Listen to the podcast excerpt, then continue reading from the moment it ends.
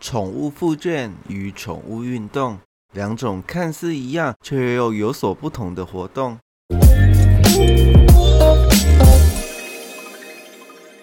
大家好，欢迎回到家有健全，我是霍三片。大家是否也常常分不清楚宠物附件以及宠物运动，它们两个之间是什么样的差别呢？又有什么样的相通性呢？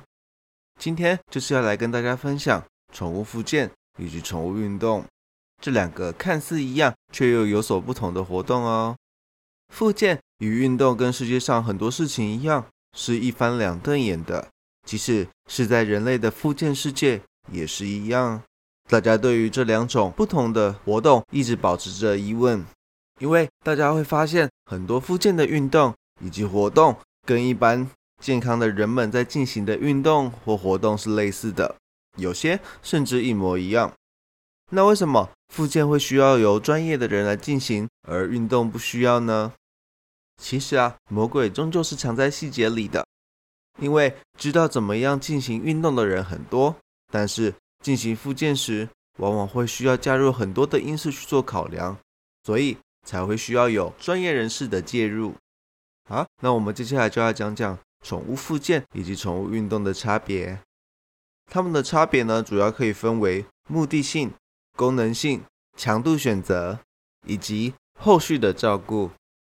首先呢，光目的性就差别非常大了。通常会想要让宠物进行宠物运动的饲主们，通常都是希望狗狗能够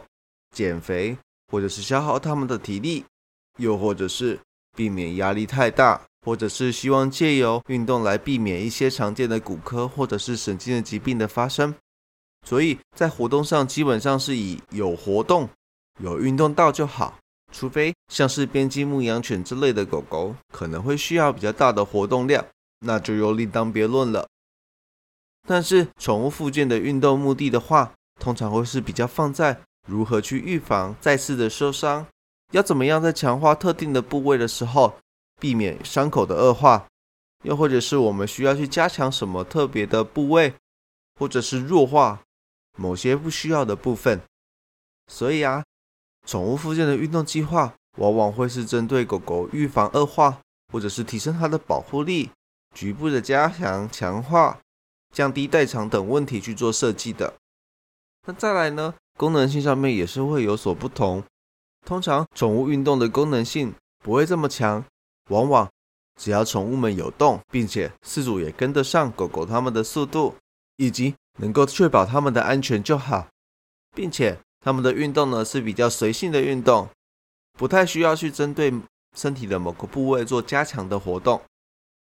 但是呢，宠物附件来说的话，我们会更强调运动的功能性。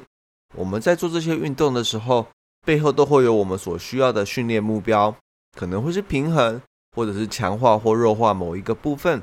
重新学会技能，像是标准的做。或吃站等等，所以啊，在针对宠物计划的时候，会花很多的时间去做评估，评估出来狗狗目前的状况，然后依照它目前身体的状况去做它目前可以做而且应该做的运动去做设计。这样子做呢，才能够让宠物们的身体变得更好。像霍边呢，其实很常见到狗狗或者是猫咪，因为疾病或者是受伤之后。导致他们不知道怎么做，或者是怎么站，所以这个时候呢，我们就要去花时间的去做重新训练，让他们重新学会做跟站这种的功能性动作。那第三点呢，是强度的选择。宠物运动的强度通常是取决于狗狗本身或者是饲主本身的能力。当你的强度太强的时候，或许只要有适当的。后续的照顾，像是冰敷啊、热敷啊、按摩、拉筋等等，就可以产生不错的修复效果。但是宠物附件的话，就会有所不同喽。因为呢，就像前面说的，宠物的附件运动呢，通常都是有设计性的，通常会去针对某一个比较需要去放松的部位，或者是某一个区块的肌肉比较弱，需要去特别的去做训练强化。所以非常容易出现局部的发炎反应以及肌肉酸痛的状况，这样就表示，当我们在进行后续的照护，像是冰敷啊、热敷、按摩、拉筋等等的时候，往往会需要去针对特别的部位去做照护，并且在初期尽量避免有缺席的情况，导致在复健之后没有进行后续的照护的状况。因为要去避免，因为训练局部的关系导致局部的训练量累积过多，再次造成狗狗或者是猫咪的健康受到危害。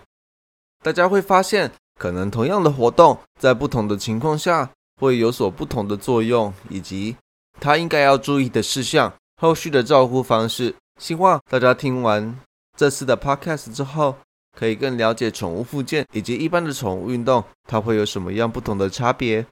另外，给大家一点小小的剧透：宠物复健的进行流程可以简单的分成诊断、评估、项目选择、强度调整、后续的照护，以及最后的居家活动以及环境设计。如果大家有兴趣的话，欢迎让我知道哟。未来也会将其制作成后续的内容分享给大家。那如果大家喜欢我们的内容的话，欢迎到我们的脸书粉专以及 IG 帮我们按赞以及分享。你们这一点点小小的动作，都是我们创作者动力的泉源。那如果想要获得更多家有健犬的相关资讯或者是文章的话，欢迎从 Google 搜寻家有健犬，就可以从官方网站中得知哦。我们下次见，拜拜。